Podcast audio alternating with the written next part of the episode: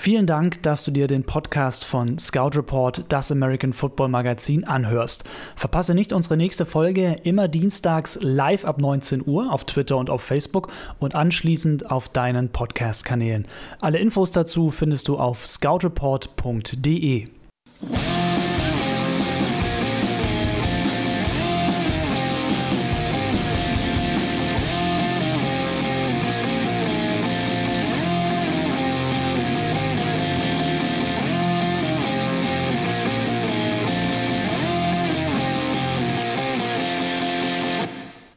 quatschen über den Doubleheader Monday Night Football in der NFL. Statistiken der Woche haben wir dabei. Taktik haben wir heute auch. Das ist schon so ein bisschen kleiner gemeiner Teaser hier hinten in der Ecke. Da kommen wir später noch zu. Und wir quatschen heute auch ein bisschen ja, über Pfannkuchen. Und das machen wir mit Erik Seewald, unserem Experten. Hallo Erik. Ja, schön hier zu sein. Ja, schön natürlich auch, dass ihr da draußen wieder einschaltet. Vielen Dank. Ähm, haut gerne die Tasten, vor allem bei Facebook. Ich habe hier meinen Laptop dabei heute. Da können wir eure Fragen beantworten. Chris Höp hier im Studio für euch. Und ja, Pfannkuchen, Pancakes. Hier in Berlin sagt man eher Eierkuchen, aber dann ist natürlich jetzt der Gag kaputt. Wir müssen ein bisschen drüber reden. Wer es noch nicht mitbekommen hat, wir beiden Hübschen waren neulich ja beim Run Season Opener hier in Berlin und Björn Werner war auch dabei. Und jeder, der so ein bisschen ja Erik auch kennt, weiß, die beiden haben früher mal zusammen in einer Mannschaft gespielt und dann, ja, gab es so ein kleines Wortgefecht und das wollen wir euch einfach nochmal zeigen und nicht vorenthalten. Deswegen Clip ab. Cool. Also ich würde sagen, wir, wir wirklich, es ist so heiß hier. Ja? Was? Eine musste Einen noch. haben wir noch? Eine musste noch. Das sind noch Ah, okay. Fragen, du kannst Ja, doch nicht hier abwürgen. Ah, nee. Der Wodka ist alle. Bitte einen neuen Wodka danke. Auch nochmal eine Frage an äh, Björn. Du als ehemaliger Spieler hattest ja auch. Hi Erik, Hallo Björn. Wir haben zusammen gespielt damals bei den Berlin Ist schon ein bisschen her, ja. Äh, Musst warst du ja mich auch, blocken. Oh, come on. Ich habe noch, ich hab noch Fotos von äh, Juna Antonia, ja. Oh, hast du einmal mich geblockt und hast du es wahrscheinlich ausgedruckt, wa? Ja, Ah, yeah! Shut it down! Let's go home! Jeder ab hier jetzt, so. ich habe dich auch einmal gepancaked, ja, darauf bin ich heute noch stolz.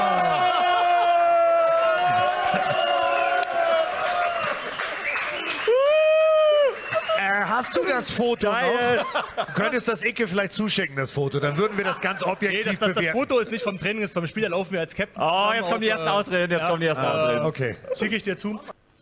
Ja, erst wurde Werner gefeiert für den Spruch, dann wurde Erik gefeiert, derjenige, der durchs Bild gehuscht ist. Das war Roman Motzkus, hat man nicht genauer gesehen. Aber er ist dann quasi zu dir und hat auch noch High Five gegeben. Ja, war natürlich ein sehr, sehr witziger Moment, auch jetzt im Real Life nochmal sehr, sehr spannend. Ähm, Erik, zwei Fragen schließen sich da so ein bisschen an. Erstens, wann hast du mit Werner genau gespielt? Wie war das? Und zweitens, was ist ein Pancake? Bitte erklären und nicht an mir zeigen. Also, ich habe damals mit Björn Wenner beim Jugendländerturnier, also bei der Jugendauswahl gespielt. Das war 2008. 2008, genau. Und äh, ja, Björn war gerade quasi auf Besuch da. Äh, hat auch in, für die Jugendmannschaft ein bisschen gespielt, hat bei der GFL-Mannschaft mittrainiert, durfte nicht spielen, weil das ein bisschen schwierig ist mit den NCAA-Regeln im College. Er war genau dazwischen so, zwischen Highschool und College. Und hat dann aber Jugendturnier konnte er mitspielen, weil das kein, äh, kein semi-professioneller Sport ist, sondern wirklich noch Jugendbereich. Und äh, da haben wir hier in Berlin im Olympiapark auf dem Hockeyfeld, wer es kennt, äh, einen großen Teil trainiert. Da sind ja einige Plätze da hinten. Und ja, war halt im Training, war auch ein bisschen abgesittet, der, der Pancake, aber er hat mich ein bisschen gereizt und ja, dann musste der, musste der auch kommen und äh, Genau, ja. ist ja sonst eigentlich nicht dein Stil, wer dich kennt. Genau, und äh, ja, als, als, wie hast du ihn denn gepancaked? Wie sieht dieser Football-Block quasi aus? Also ein Pancake ist, äh, wenn äh, ein Lineman einen anderen Lineman auf Deutsch auf den Arsch setzt. Ja, und das sauber, äh, nach Möglichkeit ihn auch schön raushebt, ja, die Hände schön inhalten, dann Drive, Drive, Drive, also ihn auch bewegt und dann am Ende des Tages, ohne ihn am Bein zu stellen, ihn flach auf den, auf den Boden packt. Deswegen auch Pancake, Pfannkuchen, weil er im Prinzip geplättet wird. Man kann dann auch noch hinterherfallen, das sollte man nicht so oft machen, weil ab und zu gibt es auch mal ein Holding für, aber Ja. äh, das ist halt der, der Pancake. Ja, genau. Heute mal ein bisschen bunterer Einstieg hier bei uns in der Scout Report Show. Und äh, ja, wenn man Ke- Pancake und Football googelt, stößt man auf eine ganz skurrile Geschichte noch aus dem vergangenen Jahr. Und zwar äh, der O-Line-Coach hier von der High School in Jones Jonesboro, Darian Carmichael, der hat vergangene Saison seine O-Liner jedes Mal, wenn sie einen Gegner gepancaked haben, tatsächlich mit Sirup gefüttert. Also die konnten dann an die Sideline kommen und dann stand er da mit seinem Sirup und dann Mund auf und dann rein, wo er denkt so, unfassbar, wie kommt man da drauf? Er hat gesagt, so, es war ein gutes Mittel für mich, so ein bisschen so den den Halt der O-Line so ein bisschen zu stärken. So, ne? Und er fand es natürlich einfach witzig, aber gesagt, so, wenn es den Zweck nicht erfüllt hätte, dass die Leute keinen Bock auf diesen Sirup hätten, ihr kennt das ja, die Amis packen auf diesen Sirup eben auf den Pancake, deswegen war es wahrscheinlich auch Ahornsirup.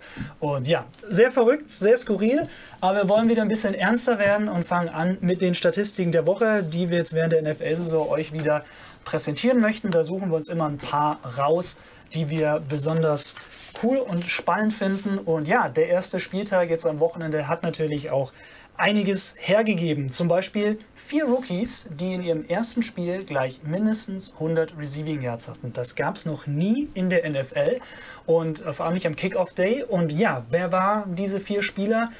AJ Brown von Tennessee, der Wide Receiver, dann äh, Eriks Lieblings-Tight End von den Lions, ja, TJ Hawkinson, Marquise Brown von den Baltimore Ravens und der vierte im Bunde von Washington, Terry McLaurin. Also das so mal nicht schlecht gleich im ersten Spiel so gerockt. Und weil Erik ja auch ein Fan ist von Patrick Mahomes, habe ich extra auch eine Statistik von Patrick Mahomes genommen. Die Kansas City Chiefs ja 40 zu 26 gewonnen gegen die Jacksonville Jaguars und Patrick Mahomes hat 378 Passing Yards erzielt in dieser Partie. Und insgesamt hat er nun schon über 5700 und das in nur 18 Spielen. Und damit hat er ja eine NFL-Legende überholt, die quasi bisher diesen Rekord hatte, nämlich Kurt Warner. Der hatte quasi 20 Spiele gebraucht für 5600 Passing Yards. Ich runde jetzt ein bisschen und Mahomes jetzt eben schon nach 18 Spielen bei 5700. Also ja, wenn er so weitermacht, ist Und er gesund bleibt. und gesund bleibt. Ja, genau. hat im ersten Spiel ein bisschen auch äh, ein bisschen was kassiert, äh, hat sich ein bisschen an den, Enk äh, den, den Knöchel so ein kleines bisschen verletzt. Also er muss aufpassen, vor allem seine O-Line muss aufpassen auf ihn, dann kann das ein ganz großer werden. Ja, und eine dritte Statistik haben wir noch. Ähm, ich wollte auf Livian Bell noch eingehen, den neuen Running Back der Jets. Ja, auch ihn, für ihn das erste Spiel jetzt gewesen. 92 Scrimmage Yards hat er gehabt, also sowohl Rushing Yards als auch Receiving Yards und ist damit jetzt bei insgesamt über 8000 angekommen und das nach gerade mal 63, 63 Spielen und Eric Dickerson, Hall of Famer, der ein oder andere wird ihn sicherlich auch kennen, der hatte bisher den Rekord und hatte 74 Spiele gebraucht, um über die 8000 zu kommen. Und Bell war quasi, ja, ein Spiel schneller. Das soweit zu den Statistiken der Wochen. Wie ihr wisst, könnt ihr auch ständig natürlich Fanfragen reinhauen. Ich schaue hier ein bisschen. Äh, Susanne schreibt gerade, sie hat ein bisschen Problem mit Firefox. Probier es einfach mal mit Chrome. Ist meistens ein bisschen besser optimiert, zumindest was die ganzen Social-Seiten angeht. Die sind nicht mehr so scharf auf Firefox. Ähm, Probier es doch einfach mal damit. Genau. Wir wollen, wie gewohnt jetzt wieder während der Saison, fangen wir heute wieder damit an, so wieder auf ein paar Spiele blicken vom Wochenende. Natürlich auch Monday Night Football, das ist ja quasi erst gestern oder heute Nacht gewesen. Und dann wollen wir uns noch ein paar Top-Spiele raussuchen, beziehungsweise haben wir schon rausgesucht, die wir diese Woche besprechen möchten. Da blenden wir gerade mal die Grafik ein, was heute so auf euch zukommt. Also ich denke mal, da ist für jeden was dabei. Und genau, das, bei der Preview kommen wir dann nachher noch zu. Das 49ers-Spiel war wieder das Spiel, was die Fangemeinde bei uns gewotet hat. Also offensichtlich schaffen es die 49ers-Fanclubs, ihre Leute immer zu mobilisieren, um bei uns in die Sendung zu kommen. Kein Problem. Mal gucken, vielleicht fühlt sich der ein oder andere Fanclub ja da mal noch gekitzelt. Wir wollen aber anfangen mit Texas gegen Saints. War ein sehr, sehr spannendes Spiel. 28 zu 30 am Schluss ausgegangen. Ja, beim Stand von 28, 27 gab es noch ein Roughing the Kicker. Das war wirklich sehr, sehr dramatisch. Und dann Will Lutz für die Saints mit einem 58 Yard Field Goal zum Sieg. Und ja, ich hatte Erik mal gebeten natürlich, als ehemaligen O-Liner, wie könnte es anders sein, die Frage, wie hat sich denn die O-Line der Texans geschlagen? Die hatte ja im letzten Jahr 62 Sacks zugelassen. Ja, sie haben es nicht wirklich besser gemacht, was die Sacks angeht. Sie haben 6 Sacks zugelassen. Das mal 16 wird man auf 96 kommen. Ich glaube, so schlimm, so schlimm wird es nicht werden, aber äh, trotzdem, da hat sich nicht so viel getan. Ja. Also es sind nicht die großen Ausfälle, sondern es war wirklich wieder die O-Line. Ähm, da ist auch so ein kleines bisschen vielleicht der Spielstil von Deshaun Watson so ein bisschen mit dran schuld, weil er ja auch viel scrambled, viel noch aus so einem Play rausholen möchte und äh, den Ball eigentlich so gut wie nie von sich aus wegwirft. Ja, wo man halt so ein einen erfahrenen äh, Quarterback hat wie Tom Brady, wenn der aus der Pocket ist und sieht, okay, da ist jetzt niemand offen und mir kommt ein Linebacker in sich, dann wirft er den Ball einfach äh, ins Aus. Alles gut, Sean Watson wird versuchen noch zu laufen und das passiert dann auch mal, dass halt so für, für, ich sag mal, kleine Sacks getackert wird, so ein, zwei Yards.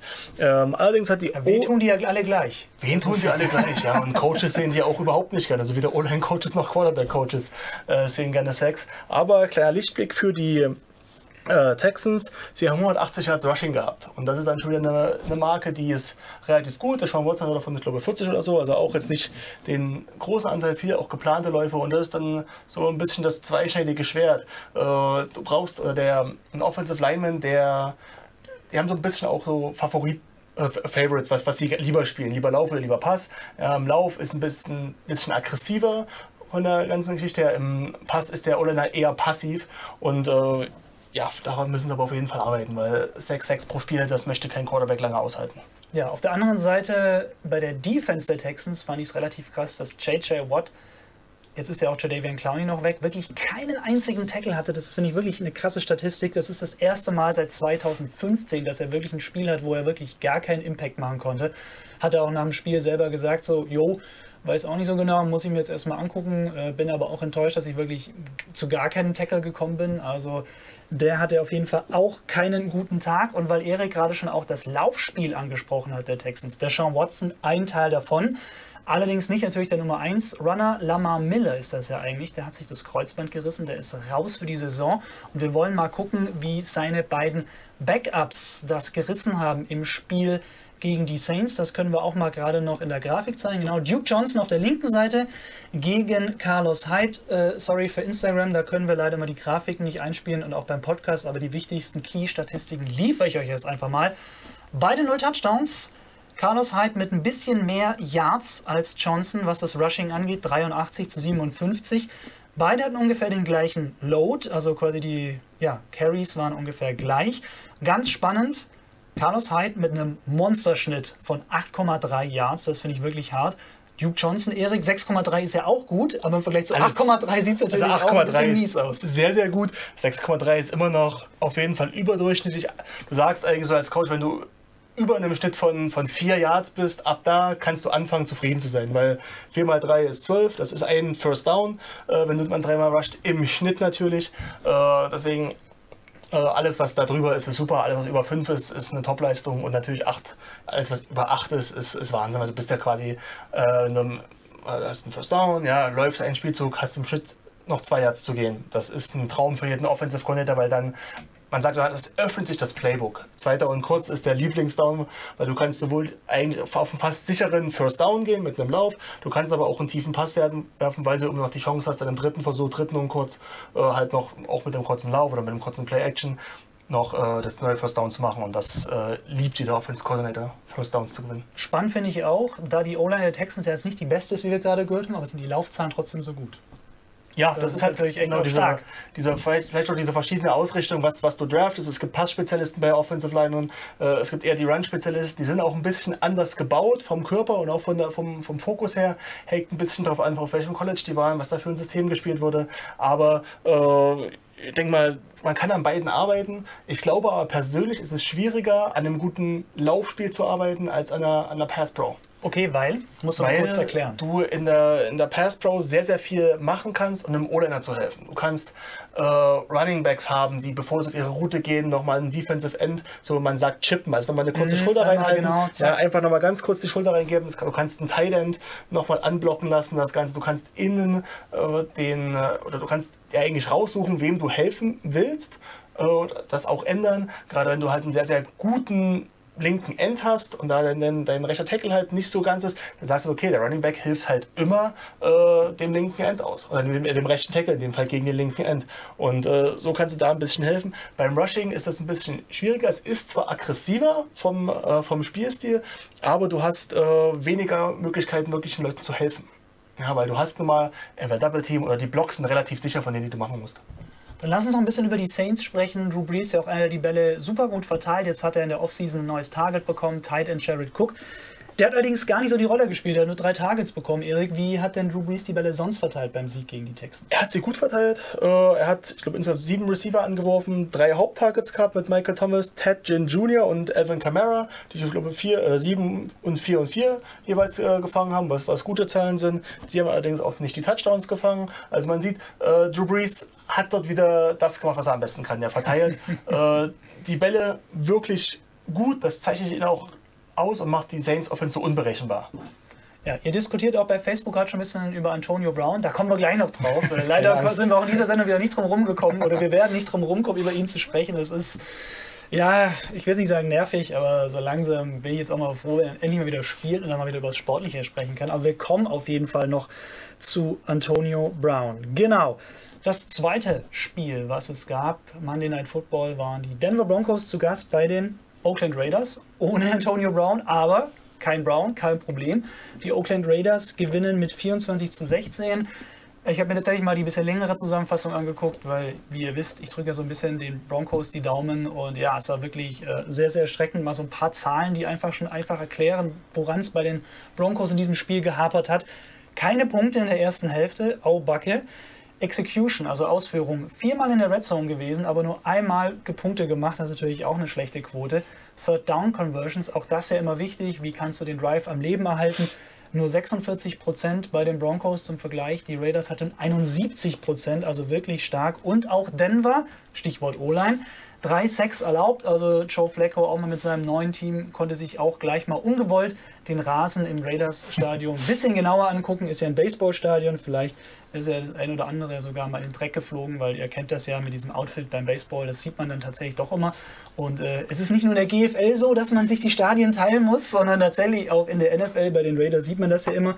Wobei natürlich auch sagen muss, die Raiders ja ab nächstes Jahr dann in Las Vegas, da gibt es natürlich dann ein neues Stadion. Das ist ganz klar. Ja, ansonsten bei den Broncos auch noch ein bisschen schwierig. Der Sean Hamilton hat den Drop in der Red Zone. Ja, da muss man Field Goal machen. Das, der war völlig frei. Den muss man eigentlich auch fangen, muss ich mal sagen. Ist jetzt doch schon in seinem zweiten Jahr.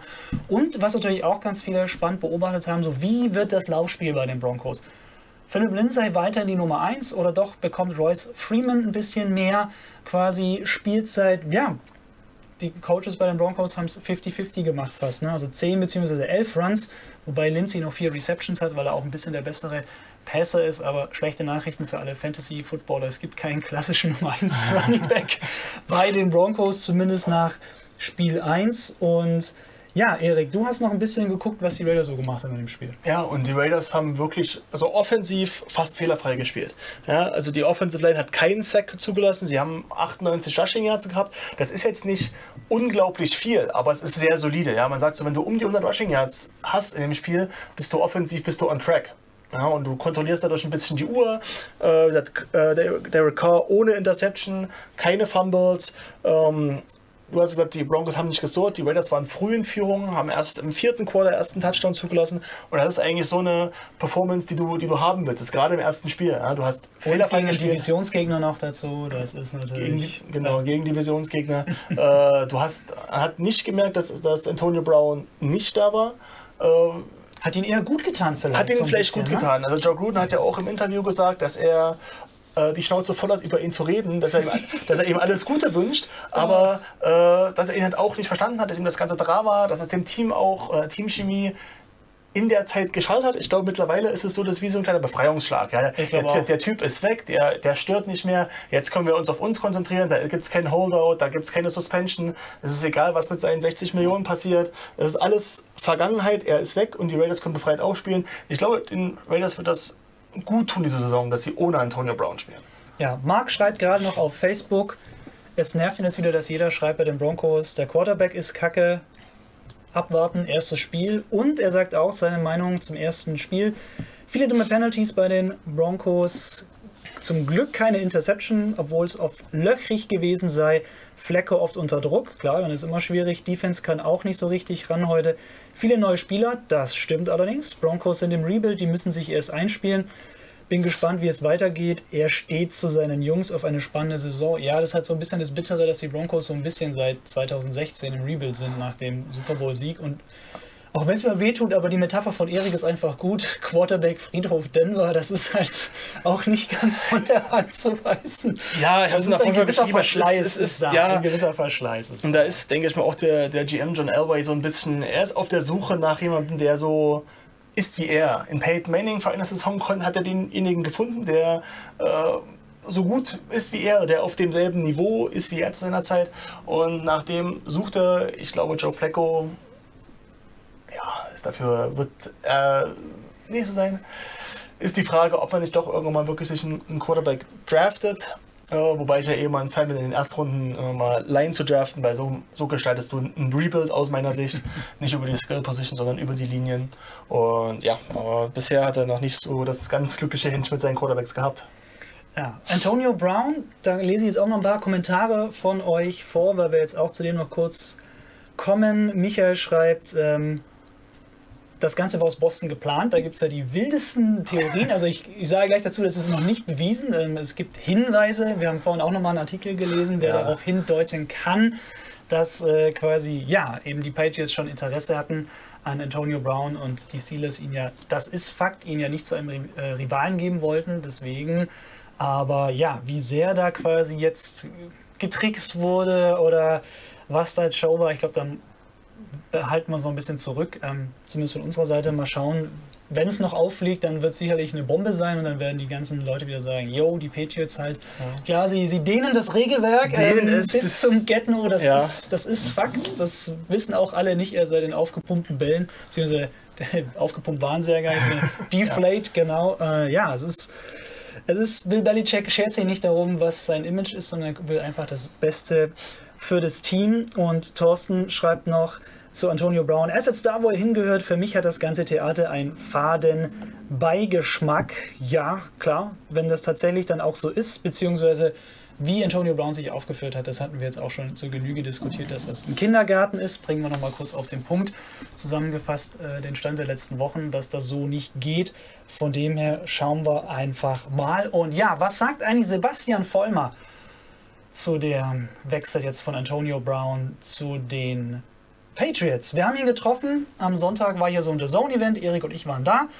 Und äh, der Ex- Patriots-Spieler und zwar für Super Bowl-Sieger kommentiert jetzt ja auch bei der Zone. Dann haben wir ihn jetzt natürlich gleich geschnappt und gefragt, ja, was glaubst du, welche Rollen, also wirklich Mehrzahl, muss quasi Antonio Brown bei den Patriots übernehmen? Wird das System vielleicht ein bisschen gewechselt? Und da hat äh, der liebe Sebastian auch gleich mal so eine kleine Ansage gemacht, was ähm, auf Brown dazukommt. Was er gesagt hat, könnt ihr auf scoutreport.de nachlesen und nachhören. Da ist ein fetter Artikel, ganz prominent auf der Startseite, könnt ihr nicht verpassen. Und äh, da ist eben, sind ein paar Zitate schon drin und auch der Link zum Podcast. Und der Podcast ist eigentlich für Scout Report Supporter auf Patreon, aber wir wissen ja immer auch so, keiner kauft gerne so die Katze im Sack, sage ich jetzt mal. Deswegen haben wir dieses Interview mit Sebastian Vollmer, wo er auch noch so ein bisschen erzählt, wie es mit seinen Verletzungen geht. Und ja, ich habe ihn so ein bisschen mit der Einstiegsfrage überrascht, was ich immer ganz toll finde, wenn einem das noch gelingt bei solchen Medienprofis. Ähm, und ihr könnt das Interview jetzt anhören bis morgen, also Mittwoch 23.59 Uhr. Danach landet es wieder hinter der Paywall. Aber wir wollen eben euch auch so ein bisschen zeigen, was ihr für Inhalte bekommt, wenn ihr uns auf Patreon unterstützt. Und wer jetzt fragt, ja, was ist eigentlich Patreon? Ganz einfach, das ist eine Plattform, da könnt ihr quasi bestimmen, mit wie viel Euros ihr im Monat ihr uns helft. Und wir haben ja hier so eine kleine, ja, sage ich jetzt mal, Übersicht, ähm, wie wir das so ein bisschen einteilen. Ne? Das geht mit einem Euro los. Also ihr könnt wirklich komplett bestimmen. Es geht auch noch mehr als 20 Euro, aber natürlich ist es so ein bisschen greifbarer. Wir haben zum Beispiel ähm, mit Felix einen neuen Supporter, der jetzt 5 Euro uns im Monat spendet. Er ist für uns also quasi einer, der ein Field Goal erzielt hat, die ersten Punkte auf dem Scoreboard. Herzlichen Glückwunsch, da freuen wir uns natürlich. Ähm, wir haben auch mit Simon zum Beispiel auch jemanden, der jetzt 1 Euro pro Monat zahlt. Das Spiel beginnt, jeder Euro hilft und das Geile ist, egal wie viel ihr auf Patreon uns monatlich zahlt, ihr bekommt alle Inhalte, die wir da exklusiv euch zur Verfügung stellen. Das sind dann Interview mit Markus Kuhn wird noch kommen, auch was Erik geführt hat. Wir machen jetzt mit Roman Motzkus, der ab nächster Woche wieder regelmäßiger da sein wird, machen wir auch eine extra Rubrik. Und das sind lauter so Sachen, damit ihr eben ja auch da eben ein bisschen in den Genuss kommt. Das Ganze ist kein Muss. Wir würden uns natürlich freuen, wenn ihr es euch zumindest mal anschaut. Auch da scoutreport.de, wenn ihr auf den Vollmer-Artikel klickt, äh, Vollmer-Link klickt und den Artikel anschaut, da sind die ganzen Links auch mit drin. Dann könnt ihr noch mal ganz in Ruhe schauen. Und ja, Fotograf übrigens noch von diesem Foto, das wollen wir euch nicht vorenthalten, André Rudolf, damit das auch mit dem Urheberrecht seinen richtigen, ja, seine Ordnung hat einfach. Ganz genau. So, dann wollen wir noch zwei weitere Spielchen vom Wochenende machen. Äh, ich wollte eigentlich Titans gegen Browns ein bisschen kürzer machen, aber Erik sagt so, nee, nee, da müssen wir schon ein bisschen Da müssen, wir schon ein bisschen, da drüber müssen wir schon ein bisschen drüber reden, weil auch viel schon drüber geredet wurde. Ja, also die Browns, extremer Hype vor der Saison. Äh, Baker Mayfield auch sehr, sehr medial präsent, auch mit, mit diversen Ansagen, die er dort äh, über die, die Off- und Preseason gemacht hat. Äh, und dann jetzt so ein bisschen, ja, äh, auf den Boden der Tatsachen zurückgekommen. Ja? Also wenn man jetzt im ersten Saisonspiel dann doch 13 zu 43 gegen Tennessee Titans ja, verliert. Genau, 13 zu 43 gegen ein Team, was, ich sag mal jetzt nicht, also kein, kein offensichtlicher Super Bowl-Contender ist. Ja? Wenn das jetzt äh, die Eagles gewesen wäre oder die Patriots, dann okay. Aber die Titans jetzt auch in den letzten Jahren nicht so wahnsinnig erfolgreich gewesen. Und ja, man kann, wenn man sich die Statistiken so ein bisschen ansieht, dann findet man Sachen, wo jeder Coach sagen würde, das sind ganz wichtige Punkte und die habt ihr ganz einfach phänomenal falsch gemacht. Ja? Also viele- 18 Strafen. 18 Strafen für 180 Yards, 182 Yards. Und die Yards sind nicht mal so das Allerschlimmste, aber der Rhythmus geht verloren. Und immer wenn du denkst, okay, jetzt habe ich wieder, wenn ich wieder so, komme ich wieder so ein bisschen ins Laufen, Strafe. Ja, Defense noch schlimmer. Du, weißt, du machst du bist im dritten Versuch, Defensive Holding, Strafe, neuer erster Versuch, du musst weiter auf dem Platz bleiben. Es ist einfach ähm, schlecht für den Rhythmus von so einem Team, wenn du viele Strafen kassierst. Äh, dann einmal ist auch ganz ganz wichtig, Third and Fourth Down Conversion. Third Down Conversion ist noch mehr und da waren die Brown 1 von 10. Äh, Und das ist Noch schlechter als die Noch. Broncos. noch schlechter als die Broncos. Ja, und äh, ja, du konnt, die haben, haben nicht, einfach nicht geschafft, Drives am Laufen zu halten und wichtige, wir haben früher Money Downs gesagt, also die Downs, wo es wirklich drauf ankommt, das ist nun mal dritter Versuch, die haben sie ganz einfach nicht gewonnen. Vierter Versuch auch, 0 von 2. Okay, wenn du irgendwann vierten Versuch ausspielen musst, dann ist das Risiko auch immer ein bisschen höher äh, dazu, aber sechs Turnover, drei Interceptions, drei Fumbles verloren. Du hast sechs Possessions weniger. Also sechs, sechs Angriff, Angriffe, die du nicht, oder die du weggegeben hast. Ja. Das ist wahnsinnig viel. Dazu noch 5, 6. Okay, die beiden äh, Starting Left Tackle waren nicht Das dabei. stimmt, das stimmt, Das, man- muss werden auch die Titans erwähnen. gewusst haben. Ja. Aber trotzdem 5, 6 sind sehr, sehr viel. Und dann habe ich noch OBJ. Äh, sieben Receptions für 71 Yards sind, äh, sind gute Zahlen, ja, also sind, wäre ein guter Durchschnitt, aber es sind, glaube ich, nicht die Zahlen, für die man ihn geholt hat. Ja, man hat ihn geholt, dass er konstant eigentlich Spiele mit über 100 Yards hat, auch die spektakulären Catches macht, die Dinge, die sonst keiner fängt, hat er in dem Spiel nicht gemacht. Deswegen auch halt dieser 13 zu 43 die Niederlage. Ja, so der Browns-Hype so ein bisschen erstmal gedämpft. Klar ist der erste Spieltag, abwarten, aber das hat man sich in Cleveland sicherlich anders vorgestellt. Umgekehrt bei den Titans, ja, die Defense auch immer so ein bisschen underrated. ich Underrated, mal. ja. Ich war auch überrascht. Äh, Im letzten Jahr äh, war das ein Top 10 Defense. Ja, also die, die Defense war, war ziemlich gut für das, was, äh, was die Titans sonst gemacht haben. Und ja, äh, Pressure und Takeaways. Also genau das, was, was die, klar, was die, was die Browns halt äh, geschaltet hat, haben die Titans halt auch forciert. Ja, den permanent äh, Baker Mayfield unter Druck zu setzen. Ja. Auch immer noch ein junger Quarterback und den, die musst du ein bisschen aus dem Rhythmus bringen. Hat Wirkung gezeigt. Ja, in der ersten Halbzeit auch kaum Yards zugelassen. In der zweiten Halbzeit dann ein bisschen mehr Yards, aber in entscheidenden Situationen, also alle drei Interceptions zum Beispiel, waren in der zweiten Halbzeit. Was mir dann sagt, okay, die haben das Prinzip Money Down verstanden. Ja, die wissen, okay, äh, wir lassen jetzt vielleicht ein bisschen mehr Yards zu, aber wir kommen wieder zurück bei der ganzen Geschichte und holen uns den Ball wieder. Und äh, das war absolut ausschlaggebend. Das ist auch für die Offense einfacher, äh, weil Turnover meistens mit einer guten Feldposition für die Offense da ist und das Feld wird ein bisschen kürzer. Du spielst ganz anders, du hast einen ganz anderen Rhythmus. Die Defense des Gegners ist unvorbereitet, wenn sie aufs Feld kommt äh, und äh, dann immer noch so ein bisschen, ja, okay, jetzt auch ganz schnell aufs Feld, Position finden, erstmal Helm finden teilweise, ja, aufs Feld. Und äh, die Titans haben das echt gut gemacht. Ja, weil gerade eine Frage von Thorsten kommt, die schieben wir mal dazwischen, auch wenn die Dolphins bei uns heute kein Thema sind, was wir dazu sagen. Ja, ähm, ich bin ja auch viel im Basketball unterwegs und auch viele NFL-Fans sagen immer, ja, Tanking in der NFL gibt es nicht. Hm. Bei den Dolphins bin ich mir dieses Jahr nicht so sicher und es gibt ja auch einige Spieler, die nach dem Spiel wohl gefordert haben über ihre Agenten und sonst wie, so zumindest die Berichte, dass sie halt auch getradet werden möchten, weil halt dieses Jahr nichts zu holen sein wird für Miami.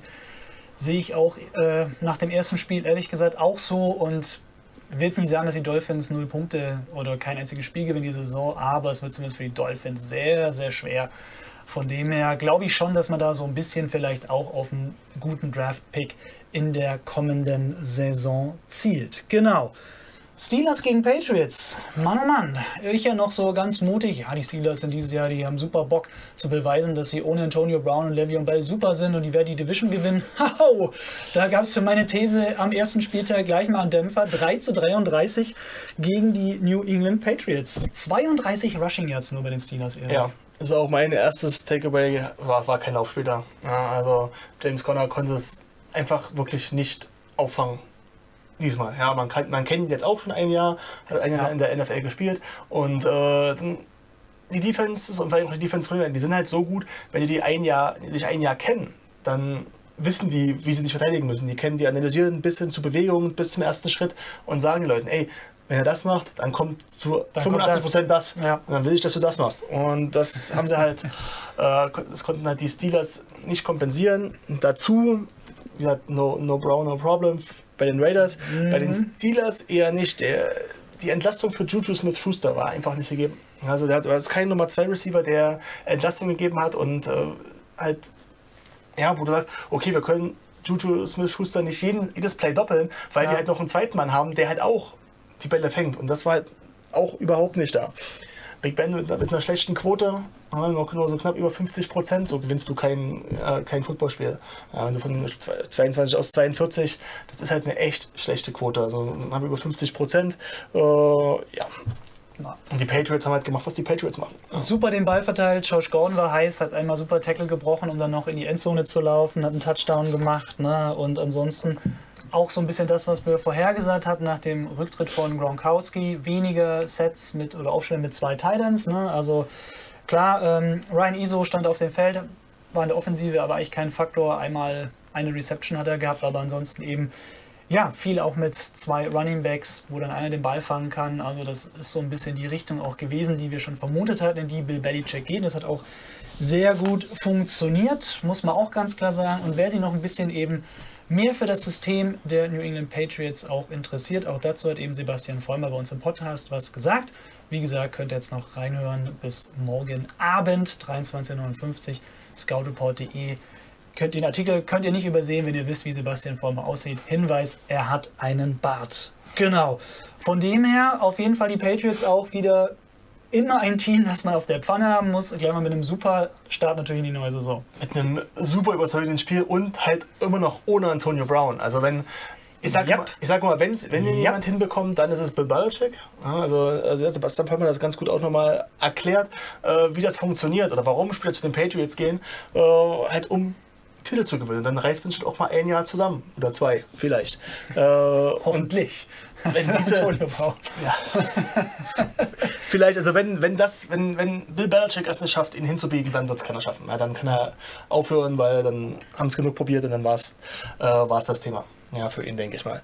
Aber äh, du hast dann halt, hast Josh Gordon, ja, du hast Antonio Brown, Julian Edelman Julian. Julian Edelman, ja, vielleicht dann in den Playoffs wieder Rob Gronkowski, das weiß man so. Oh, das weiß man nicht so ganz. Das sind ja auch die, jetzt die großen Kevin Gerüchte. Seewald aber Äh, hier mit einer Ah, das ist, ganz schon steilen ein, das These. ist schon ein, ein böses Receiver-Duo. ne? Dann, äh, Josh Gordon und Antonio Brown, das sind beides eigentlich Nummer 1 Receiver äh, gewesen, die halt der Top-Threat sind. Und wenn du da links und rechts einstehen hast, ja, dann bin dir das schon mal sehr, sehr viel äh, Defensive Back-Kapazitäten. Und das wird sehr, sehr spannend, was die Teams, die gegen sich spielen, da, dagegen machen wollen, versuchen. Wir werden es im Auge behalten und schauen jetzt auf diese Woche, auf die kommende Woche, auf den zweiten Spieltag in der NFL. Wir haben drei Spiele für euch vorbereitet. Die Tampa Bay Buccaneers gegen die Panthers. Dann, wie gesagt, das Fan-Voting-Spiel. Ihr habt abgestimmt, welche Spiele ihr haben wollt. Und das ist 49ers gegen Bengals. Und dann haben wir noch NFC North, die Vikings zu Gast bei den Green Bay Packers. Und wir fangen an mit Buccaneers gegen Panthers, weil es ist das Thursday Night Football Spiel. Das ist ja quasi schon bald wieder. Ach, ist das schön. Man hat so wieder jeden Tag Football fast, wenn man möchte. Man muss nur mal ganz kurz schlafen, dann geht es schon wieder weiter. Also zumindest für diejenigen unter uns, die keinen Schlaf brauchen. Also, ich weiß nicht, ob es für dich auch gilt, Erik, aber ich glaube, du brauchst deinen Schlaf. Ich brauche meinen Schlaf. ja. Ich bin jemand, der immer relativ früh ins Bett geht. Ich bin äh, sehr alt für meine 29 Jahre. Genau, also die, die Buccaneers, ja. Auch da muss man natürlich noch mal kurz auf den ersten Spieltag gucken, um was über das Spiel gegen die Panthers sagen zu können. Ja, drei Interceptions, zwei Fumbles gegen die 49ers hatte James Winston da quasi produziert. Dreimal auch gesackt. Ich sehe so ein bisschen als Lichtblick in der Offensive bei den Buccaneers die zwei Titans, O.J. Howard und Cameron Braid. Und Erik, mal ganz kurz, was ist der Vorteil, wenn du zwei gute Titans hast, die auch Bälle fangen können? Äh, den ersten Vorteil hast du in, der, in den Formationen. Wenn du ein Double Titan Set spielen kannst, ist das sehr, sehr äh, schwierig zu verteidigen, weil du hast immer noch die, die Gefahr, dass du vier, man sagt vier Verticals, also vier tiefe Routen laufen hast. Das heißt, du brauchst eigentlich vier tiefe Verteidiger. Wenn man so mal nach gängigen Thesen geht, in der NFL ist alles noch ein bisschen anders, weil du sehr, sehr komplizierte Coverages hattest. Aber, und du hast aber dann trotzdem noch sehr, sehr viele Gaps, die du im Laufspiel verteidigen musst. Ja, und das macht es halt sehr, sehr schwierig. Wenn du noch, dann noch Titans hast, die auch noch athletisch sind und groß, dann musst du erstmal einen Spieler finden, der so einen Titan covern kann. Man hat es früher bei Rob Gronkowski gesehen, der war groß, der war schnell, der war athletisch. Da hingen zwei Leute dran, der lief immer noch weiter. Ja, und du hast, du hast gar niemanden gefunden, der ihn covern konnte, weil hast, hast du ihn von einem Corner covern lassen, hast du ihn einfach hoch angespielt äh, und hat im zweiten Stock und der Corner konnte machen, was er wollte, aber den Ball kam er nicht. Hast du einen Linebacker dagegen gestellt, war er zu schnell. Ein Safety war dann vielleicht die beste Variante, aber wenn du dann deine Safeties auf den, äh, auf einen Thailand stellen musst, dann hast du sie nicht im Run-Support. Es ist unglaublich schwierig, wenn du einen guten Thailand hast, das zu verteidigen. Wenn du zwei gute Thailands hast, wird das sehr, sehr schwierig und die Buccaneers müssen das ganz einfach besser ausnutzen. Sowohl in der Formation als auch in den Plays. Ja, bei den Carolina Panthers so ein bisschen auch wieder das Problem gewesen in Woche 1, so das Passspiel. Das kennt man ja schon so ein bisschen. Ähm, der längste Pass von Cam Newton waren 17 Yards, wenn ich es richtig im Kopf habe. Das ist natürlich zu kurz, Ja. wenn du da quasi gar keine Möglichkeit hast, das Ding länger zu werfen. DJ Moore könnte ja mal so ein bisschen eine Entwicklung machen. Andererseits ist es halt auch wirklich noch so, dass McCaffrey wirklich das Workhorse der Panthers ist. Er läuft super, er fängt aber auch super viele Pässe. Und das macht, klar, der ist schwer zu stoppen, aber wenn du dem so ein Load geben musst, ich weiß, es ist erst Woche 2, aber nach Woche 16, wenn du sehr viel mehr arbeitest, sehr viel mehr einstecken musst, müssen da die Panthers vielleicht schon so ein bisschen mittelfristiger mal denken? Ja, auf jeden Fall. Also wenn, sagst du mal so 20, 25 Touches, also, so, also entweder Receptions oder Carries, sind okay. Das machst du aber auch keine 16 Wochen in Folge. Man hat das letztes Jahr mit Ezekiel Elliott gesehen, der auch bei den Cowboys sehr, sehr viele Touches hat bekommen. Und Du hast gemerkt, in der zweiten Halbzeit war er nicht mehr so explosiv, weil nach jedem Touch, den du bekommst, kriegst du meistens auch einen Hit. Und das ist zerrt am Körper. Vielleicht nicht der einzelne Hit, aber dann halt die Summe der Hits, die du einfach kassierst äh, auf die Knochen, auf die Muskeln, auf den allgemeinen Körper, auch auf den Kopf. Ja, das, äh, das nimmst, das, das steckst du nicht so einfach weg.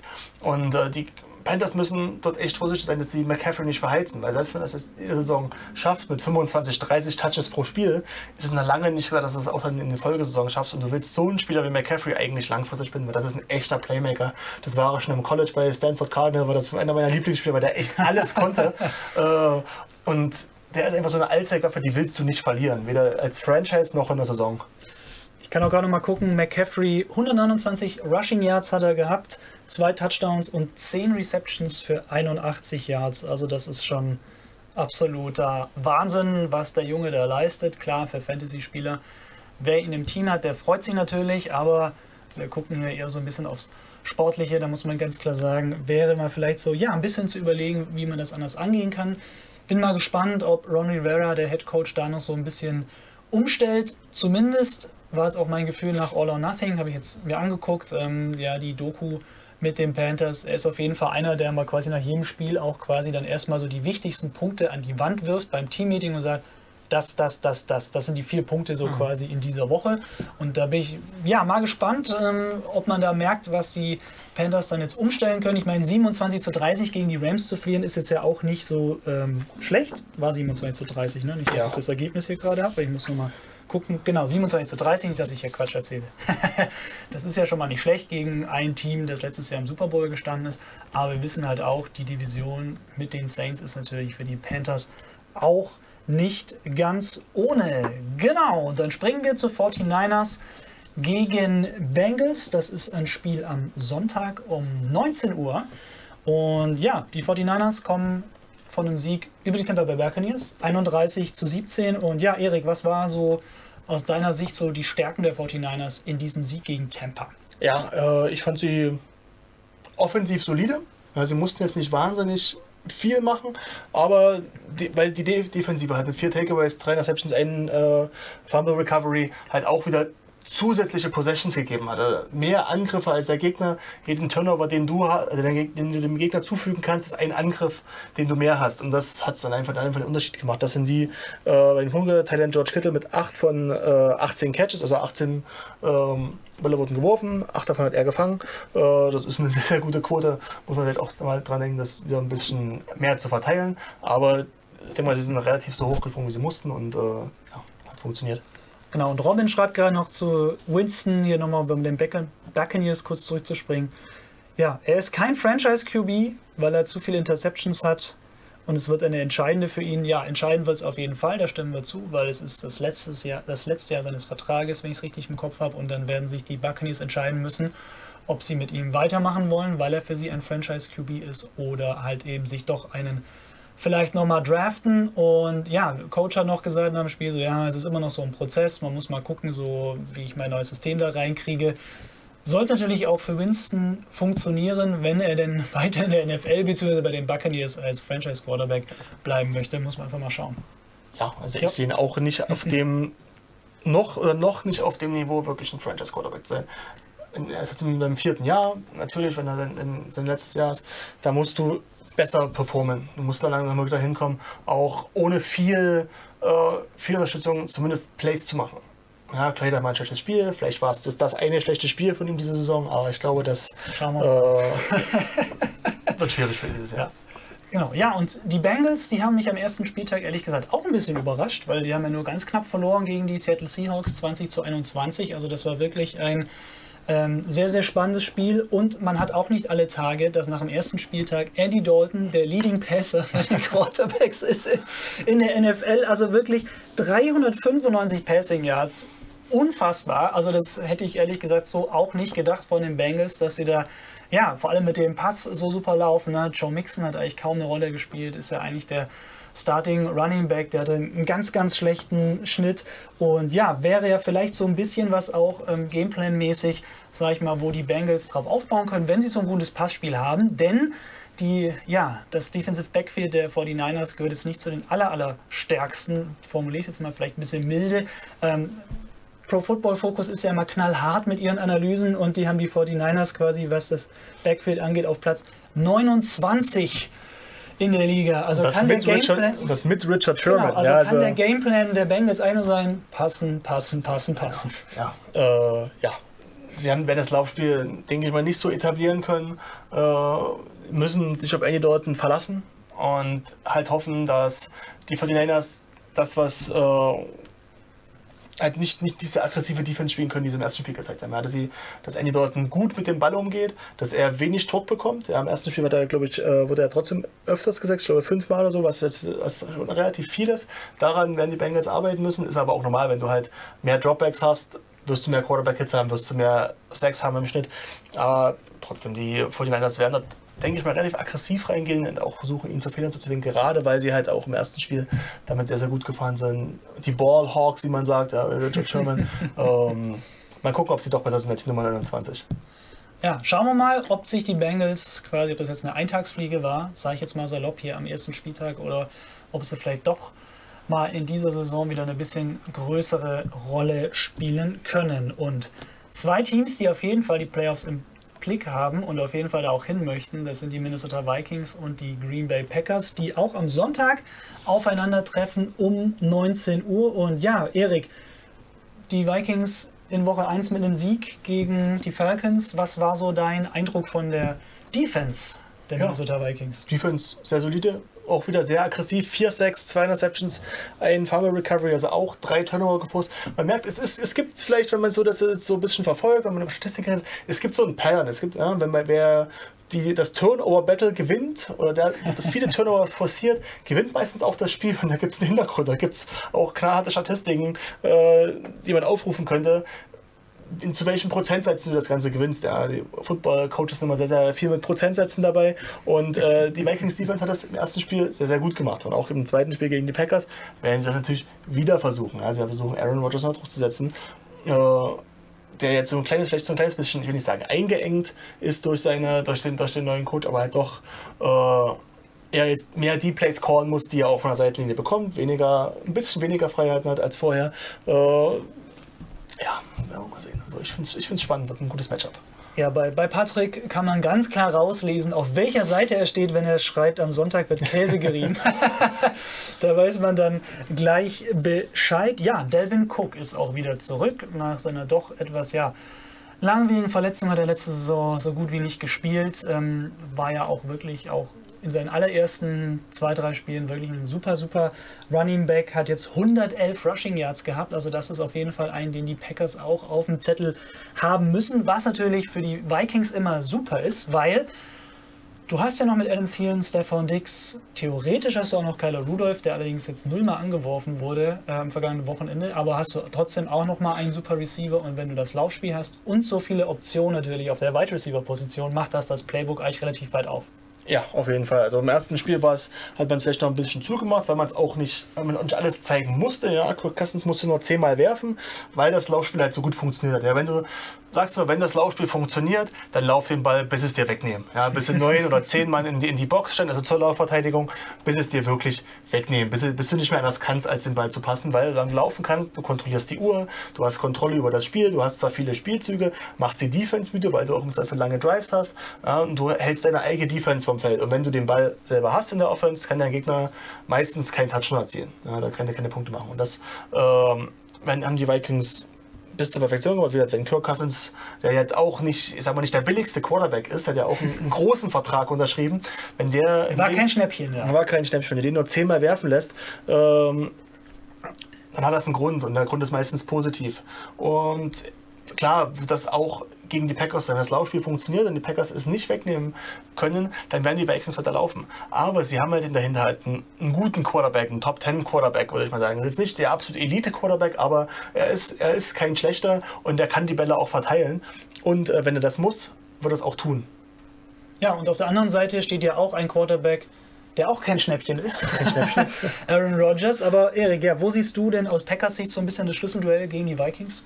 Ähm, Defense und Laufspiel. Also die Defense muss aggressiv sein, sie müssen das, das, das Laufspiel wegnehmen. Weil das hat die Vikings im ersten, der ersten Saison stark gemacht und das muss, müssen die Packers als allererstes wegnehmen, damit sie ihre eigene Offense aufs Spielfeld bekommen. Dann halt selber das Spiel kontrollieren können mit einer variablen Offense, mit einer guten Offense, die auch ein, ein gutes, einen guten Ratio zwischen Lauf und Pass. Wenn Aaron Rodgers ich lege mich mal aus dem Fenster, wenn Aaron Rodgers mehr als 35 Pässe wird, wird es schwierig für die Packers. Okay. Ja, also äh, die müssen das ähnlich machen wie die Vikings im ersten Spiel, äh, den Druck auf Cousins machen, ja, weil der wenn du, er hat noch, glaube noch keinen Hit abbekommen, so wirklich, also kein, und wenn du dann als Quarterback der den ersten richtigen Hit bekommst, äh, dann ändert sich was in deinem Kopf, das ist wie beim Boxer, ja. du hast immer einen Plan, bis du den ersten Schlag abkriegst, ja. so ist es beim Football nicht ganz, aber ihr, ihr wisst, worauf ich hinaus will, ja. Also, sie müssen Cousins unbequem machen, sie müssen eine aggressive Defense spielen und dann versuchen, den Ball äh, zurückzuerobern, ja, in der Defense, Turnover forcieren und dann haben die Packers auch eine realistische Chance, dort wirklich was zu reißen. Ja, Spiel ist auch um 19 Uhr, also eine sehr humane Zeit für alle Fans, die sich das Spiel angucken wollen und wir wollen heute mit einer kleinen neuen Rubrik noch starten. Wir wollen nämlich euch einfach, ja, weitere Einblicke geben. Wir wollen, dass ihr mit uns zusammen noch tiefer in American Football eintaucht, in diesen geilen Sport. Und wir hatten es ja vorhin schon angedeutet und auch, man sieht es ja auch so ein bisschen. Deswegen holen wir es jetzt mal rein. Es gibt jetzt noch eine kleine Taktikeinheit mit Erik. Ähm, und da haben wir uns einen kleinen Spielzug ausgesucht. So, das müsste auch noch auf Instagram dann zu sehen sein, hoffe ich. Genau.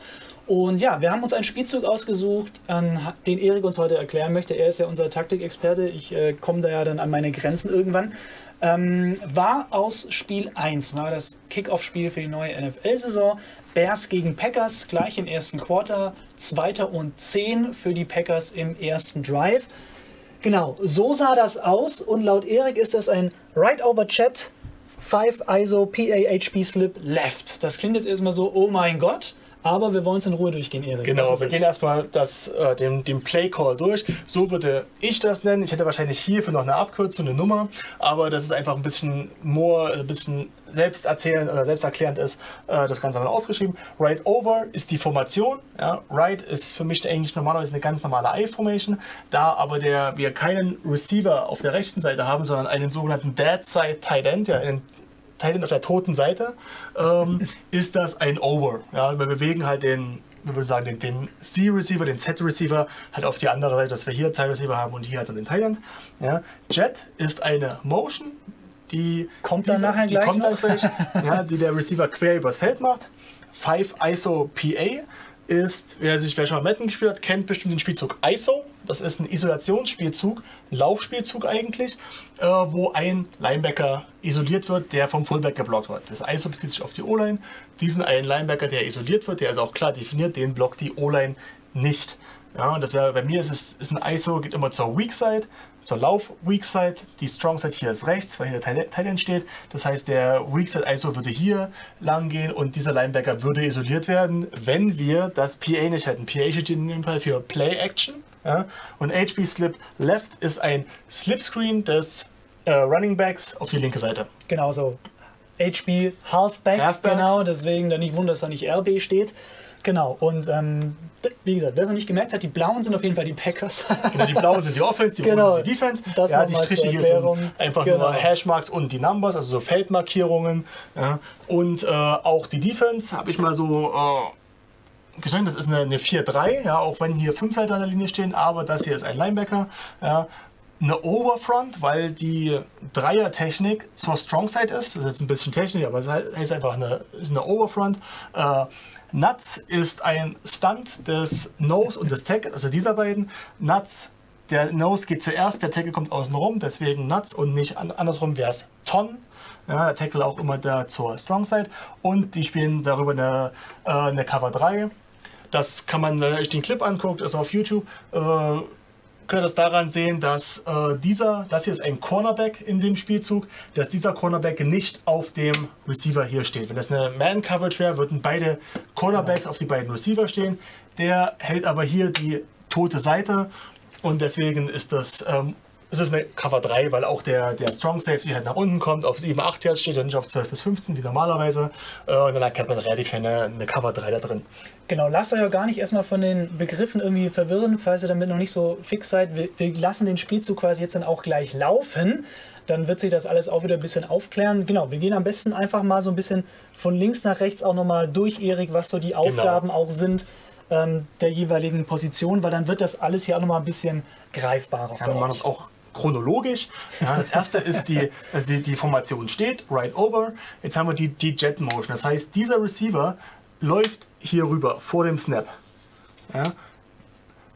Im Spielzug macht er dann hier auf der Ebene noch, noch so, so, so, so einen kleinen Handfake, tut so, als ob er den Ball bekommt, aber das ist relativ äh, schnell zu sehen, dass er das äh, nicht bekommt. Haben wir die Defense direkt ähm, Genau. gesehen. Das macht er hier, bevor quasi, die, also dann, wenn Roger sich umdreht, ne, ist er quasi da und täuscht dann das an.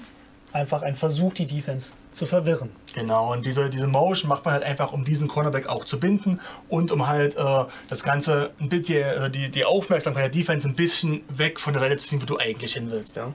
Dann haben wir diesen Receiver. Dieser Receiver macht einen sogenannten Run-Off. Das heißt, er, er läuft eigentlich nur eine tiefe Route, aber halt als Decoy, als Ablenkung, um nämlich diese beiden Spieler, den Cornerback und den Safety, zu binden, auch äh, ins Backpedal zu zwingen, also in die Rückwärtsbewegung, dass halt dieser Bereich hier frei wird.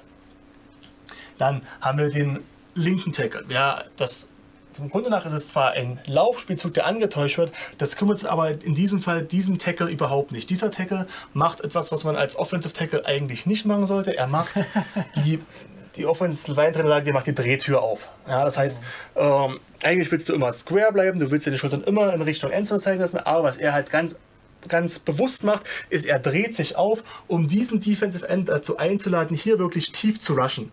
Ja, er will, dass dieser Defensive End rusht und auch denkt, er hat, diesen, er hat also dieses Battle schnell gewonnen. Ja, das passiert da. Diese drei, ja, äh, Guard, Center, Guard, die spielen den Lauffake. Ja, aber das, äh, die, die schon mal Linebacker gespielt haben, die wissen, die Linebacker lesen eigentlich immer das Dreieck zwischen den Guards bis zum Running Back. Das ist ein Dreieck, was die Linebacker immer im Blick haben. Deswegen reicht es auch, wenn die drei diesen Laufweg spielen. Ja.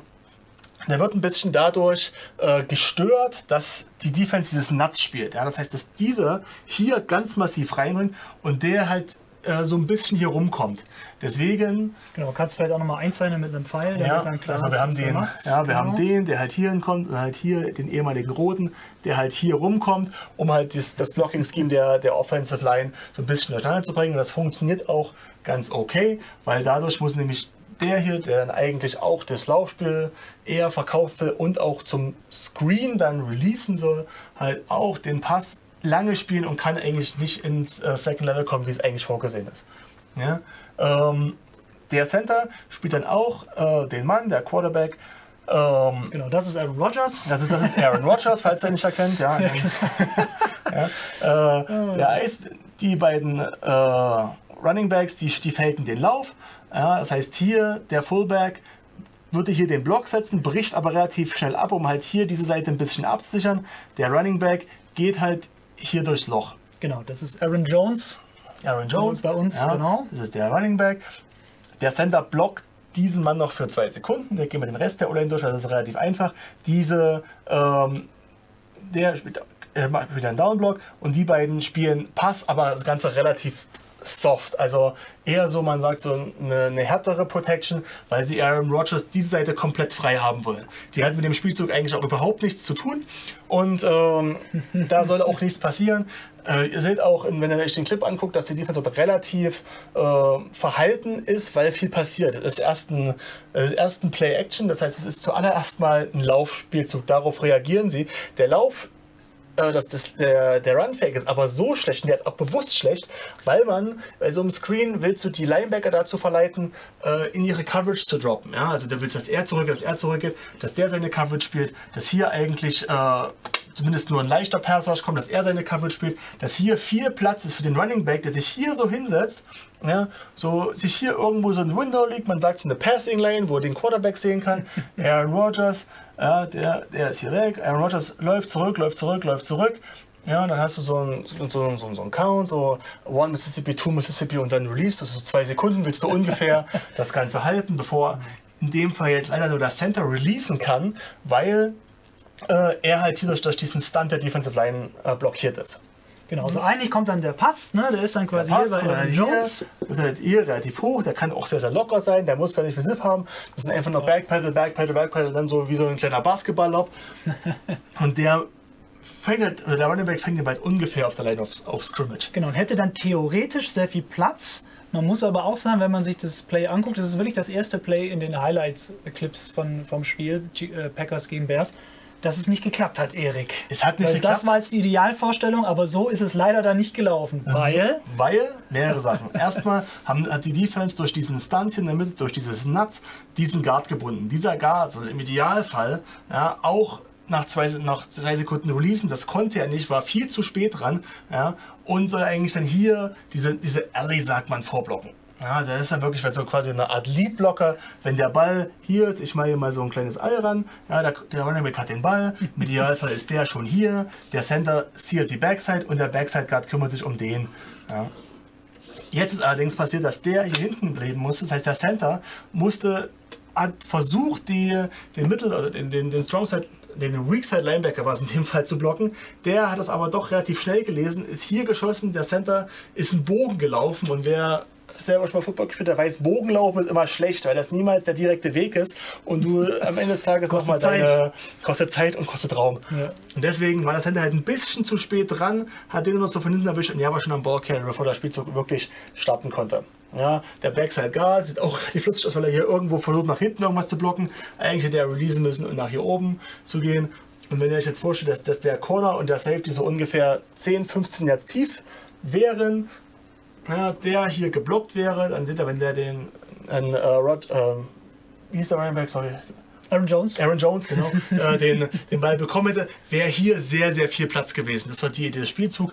Es hat nicht funktioniert, aber äh, fürs erste Mal hat Christoph auf jeden Fall einen sehr schönen Spielzug rausgeholt. Das einfach, hat nicht mal so mit einem ganz Ja. Laufspielzug oder mit dem reinen Passspielzug angefangen. Nee, wir hatten Nee. alles drin. Ich fand das einfach geil, weil das ja eigentlich, I-Formation ist ja so ein klassischer Laufspielzug, ne? so ganz Eine klassische klassisch, Laufformation, genau. ja. Und dadurch eben auch mit diesem, mit dieser, ja, Veredelung quasi noch hier durch den Move von der linken auf die rechte Seite und Genau, äh, die Motion. Genau, die Motion. Und manche Sachen habe ich jetzt zum Beispiel auch gar nicht gesehen. Die hat Erik dann, dann gesagt, gesagt so, oh ja, dann können wir das und das noch erzählen, das können wir noch erzählen. Von dem her ist das immer so ein bisschen Glücksfall auch gewesen, aber ich glaube, ihr habt zumindest äh, ein bisschen was gelernt. Wir würden das gerne jetzt öfter machen, ähm, vor allem auch wenn Erik da ist, einfach, ja, weil wir euch so ein bisschen tieferen Einblick geben wollen in American Football und Erik ist ja unser Experte und kann das super erklären und wem das jetzt alles nochmal zu schnell ging, das, die Show gibt es ja auch im Real Life, auch nochmal als Video, Facebook, Twitter, natürlich auch auf YouTube dann im Laufe des Mittwochs. Da könnt ihr das dann auch nochmal in Ruhe zurückspulen und nochmal, ja, euch reinziehen, was Erik euch so erzählt Genau, hat. also am besten auf, aufs Handy oder so, den, den YouTube-Clip äh, von der Zusammenfassung, aufs Tablet, dann die Show nebenbei und dann mal gucken, ob ich das alles so richtig erzählt habe. Schreibt es in die Comments oder bei mir direkt auf die, auf die Seite, wenn ihr zufrieden Genau. mit meiner Analyse und äh, ja, Genau, ihr könnt, Erik Seewald hat auch eine Facebook-Seite, da könnt ihr ihm dann quasi auch direkt Feedback geben. Genau, das soll es gewesen sein mit der ersten richtigen Scout Report Show wieder während der NFL-Saison. Natürlich sind wir auch nächsten Dienstag wieder für euch da. Das ist dann der 17. September auf ja, Twitter, Facebook und auch eben Instagram. Wir freuen uns. Ja, wenn ihr die Show teilt, wenn ihr es weiter sagt, wenn ihr ein Like da lasst, es ist ja auch immer, wisst ihr, für Social auch nicht ganz schlecht, wenn man da ein paar Shares bekommt. Und wir freuen uns natürlich, wenn ihr so zeigt, dass ihr uns gut findet. Ansonsten natürlich auch jederzeit Feedback immer über scoutreport.de oder über unsere Social-Kanäle. Ihr wisst ja, wie ihr uns da erreichen könnt. Dann sage ich, Erik, vielen Dank, dass du da warst. Natürlich auch vielen Dank für diese sehr, sehr spannenden Einblicke. Mal gucken, ob ich nächstes Mal wieder so ein spannendes Spielzug finde. ich erwarte mindestens, mindestens so lang ist wie dieser, ja. Und wenn ihr jetzt denkt, das ist etwas, was jetzt ganz speziell ist, nein, diese, diese Whiteboards, die ja auch bei den Coaches immer noch sehr, sehr verwendet wird, die sehen immer so aus und teilweise sogar noch viel, viel schlimmer. Ja, also, Also, es ist schon ein kleines Schlachtfeld, aber wir werden, uns, wir werden mal gucken, was wir eben dann quasi, wenn Erik nächstes Mal wieder da ist, oder vielleicht machen wir es auch nächstes Mal mit Roman. Muss ich mal mit ihm quatschen.